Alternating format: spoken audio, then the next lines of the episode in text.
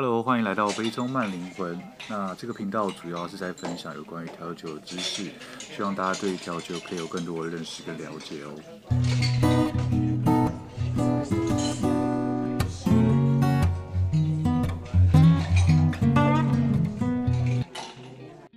Hello，欢迎来到我的频道，我是 Ken。那今天的话，我想要来分享的主题是美国威士忌。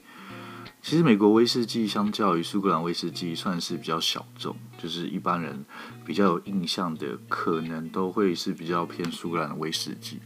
不过其实美国威士忌它也有非常多的故事，而且其实很多的经典调酒也都是用美国威士忌去做的。所以今天的话，就想简单跟大家分享一下有关于呃美国威士忌它的历史，然后还有它一些不同的种类。希望让大家对于美国威士忌可以有更进一步的了解。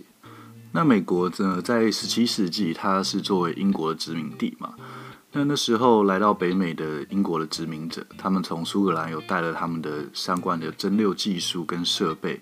也因此在美国开始酿造他们自己的威士忌，也就是后来的美国威士忌。不过他们在呃美国刚开始的时候，他们一样还是用大麦，就跟苏格兰威士忌是用一样的原料。可是他们后来发现，其实大麦在美国生长的状况没有欧洲那么好，而且经营效益也不高。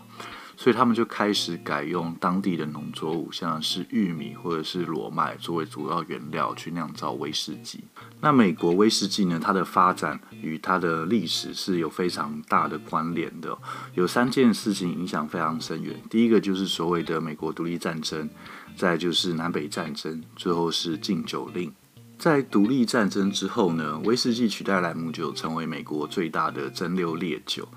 虽然当时因为赋税的问题而引发农民暴动，当时是在一七九一年的时候，乔治华盛顿他定了一个赋税的法案，开始对小麦酿造的酒类征收消费税，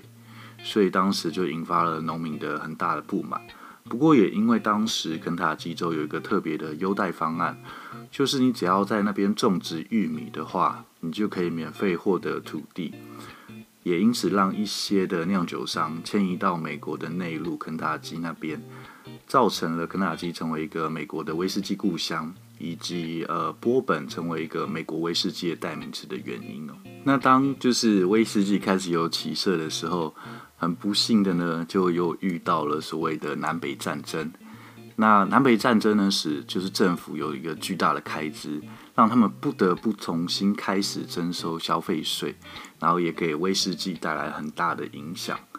那当他们好不容易再从南北战争缓过来的时候呢，又遇到了嗯，我觉得算是蛮有趣的一个政策，就是所谓的禁酒令这个政策。那禁酒令这个政策，它是这样写的。它是在一九一九年公布的。它是说，从明年开始呢，凡是制造、运输、贩卖，包括进口或者是外销，酒精浓度零点五趴以上的饮料，一律都会被视为非法行为。仅有六家的蒸馏厂允许生产医疗用酒精，而且只有医师跟牙医可以限量的去购买酒精这件事情。不过，这项禁令的吊诡之处就在于，这个禁令呢是禁止酒类的制造、运输跟贩售，还有公开饮用，但却不会禁止持有跟私下饮用。也就是说，禁酒令下达之前呢，已经制造、购买的酒依旧可以持有，而且可以在家里饮用。然后你只要年满二十一岁，出示年龄证明，就可以前往指定的地方购买酒。然后，所以很多的人呢，就抓到这个漏洞，开始购买酒精囤酒，所以也造成了当时很有趣的一个现象。同时，因为这个禁酒令呢，所以很多的地下酒吧开始呃蓬勃发展，就是现在大家比较耳熟能详，像是 Speak Easy Bar，就是在禁酒令的时代所衍生出的产物。同时呢，也让很多的爱尔兰跟加拿大的威士忌进入了美国的黑市。而且也有很多的酒商呢，开始做私酿的动作，就是所谓的 moonshine。所以，我如果我们现在听到有关于什么是 moonshine 的话，它其实就是美国禁酒令那时候私酿的酒，然后可能传到现在，然后继续沿用一样的名字这样子。然后同时呢，也让琴酒就是在美国开始发扬光大，因为它是没有颜色的，所以那时候也衍生出了有关于浴缸琴酒这种方式。那另外一个更有趣的地方是，因为它是可以用药用酒精的，所以当时出现了一个奇特的现象，就是会有医疗处方呢，它就是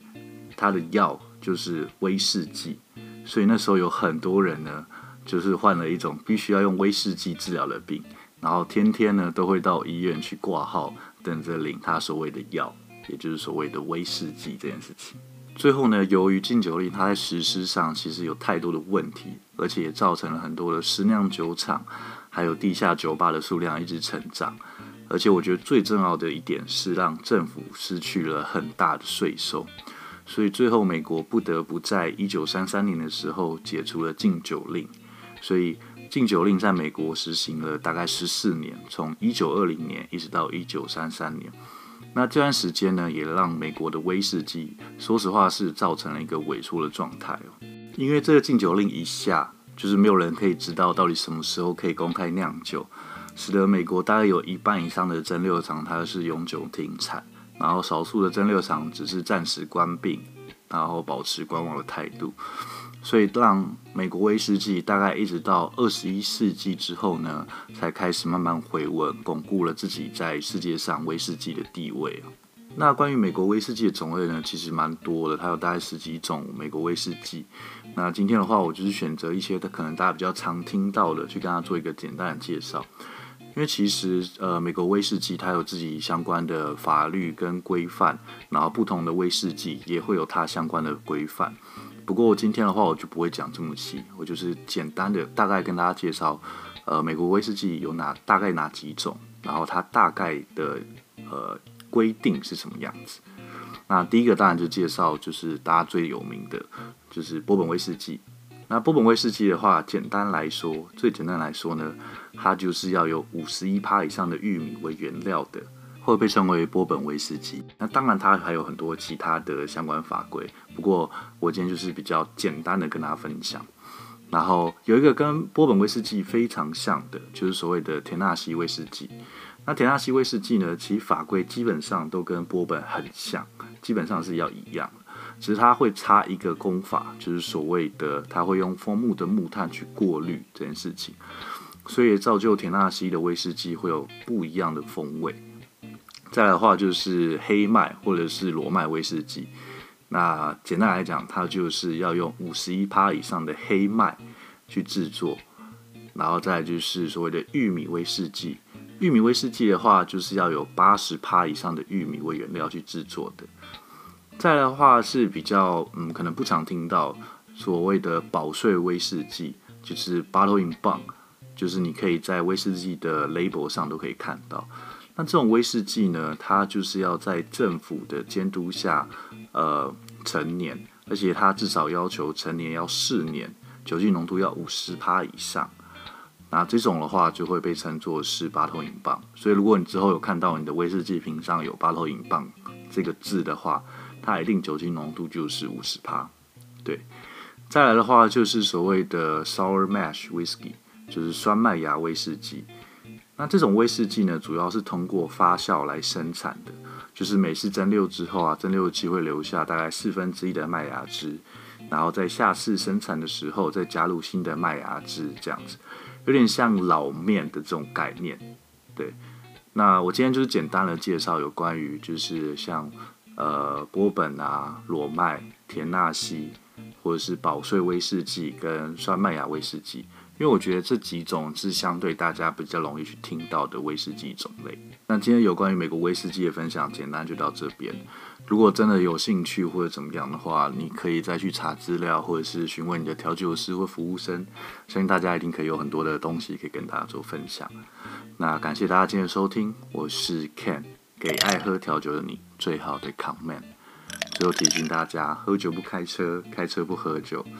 理性饮酒，还有未满十八岁请勿饮酒哦。拜。